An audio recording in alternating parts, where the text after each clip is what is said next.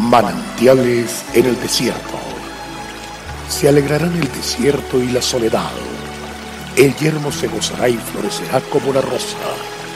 Bienvenido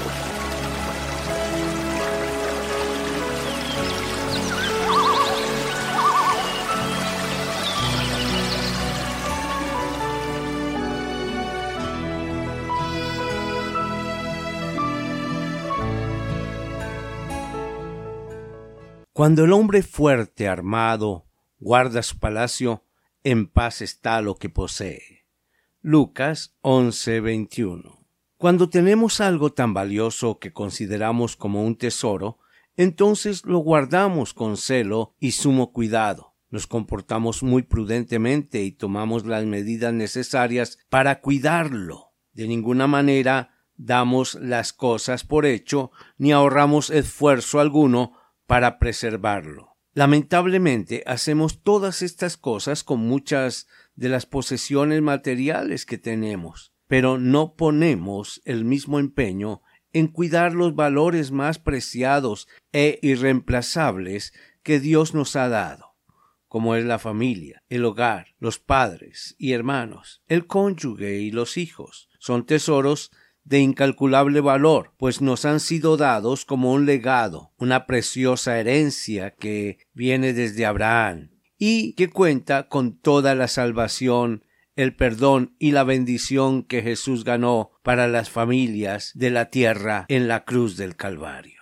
En medio de una sociedad que en vez de cuidar y proteger la familia, la debilita atacando sus más sagrados cimientos, los hijos de Dios contamos con la mejor y más poderosa arma para guardarla y fortalecerla, la misma presencia de Dios en medio de nuestra familia, pues donde está Dios, reina el amor, la paz, la misericordia y el perdón.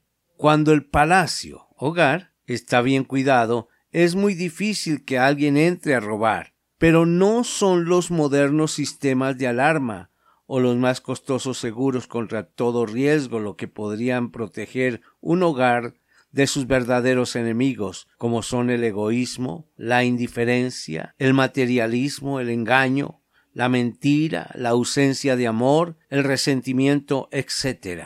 Solo un hogar donde more la presencia de Dios podrá mantener la paz y la armonía, el amor y la unidad. Pero la presencia de Dios habitando una casa solo viene fruto de que sus miembros lo reconozcan como el autor y salvador de su familia, estén dispuestos a hacerlo reinar en sus corazones y le entreguen el control y manejo del hogar en la medida en que cultivan la oración, la lectura de la Biblia y la obediencia a sus principios, entonces la presencia de Dios habitará en dicha casa y la mantendrá fuerte y advertida contra toda amenaza. Hoy más que nunca, nuestra familia necesita la ayuda de Dios. De lo contrario, seguiremos edificando nuestros palacios sobre la arena. Solo Dios, a través de su Santo Espíritu, puede guiarnos con la sabiduría en la hermosa experiencia de edificar una familia. Si Jehová no edificare la casa, en vano trabajan los que la edifican. Hoy puede empezar a recorrer la senda más segura para su familia, la de la oración juntos, y así poder repetir con gozo Jehová de los ejércitos está con nosotros, nuestro refugio es el Dios de Jacob. Qué grato saber que Él es nuestro dulce refugio en la tormenta. Un abrazo y avanzamos.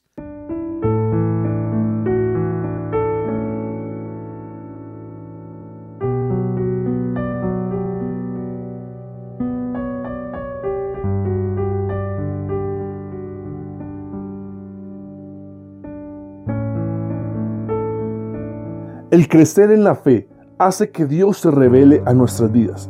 Disfrutemos cada día de una palabra de aliento Consulte nuestra página en internet cfeprimavera.org y todos los días llevaremos manantiales en el desierto junto con el pastor Daniel Machuca. Bendiciones para todos, pero también recuerde suscribirse a nuestro canal en YouTube. Recuerde, Dios es fiel.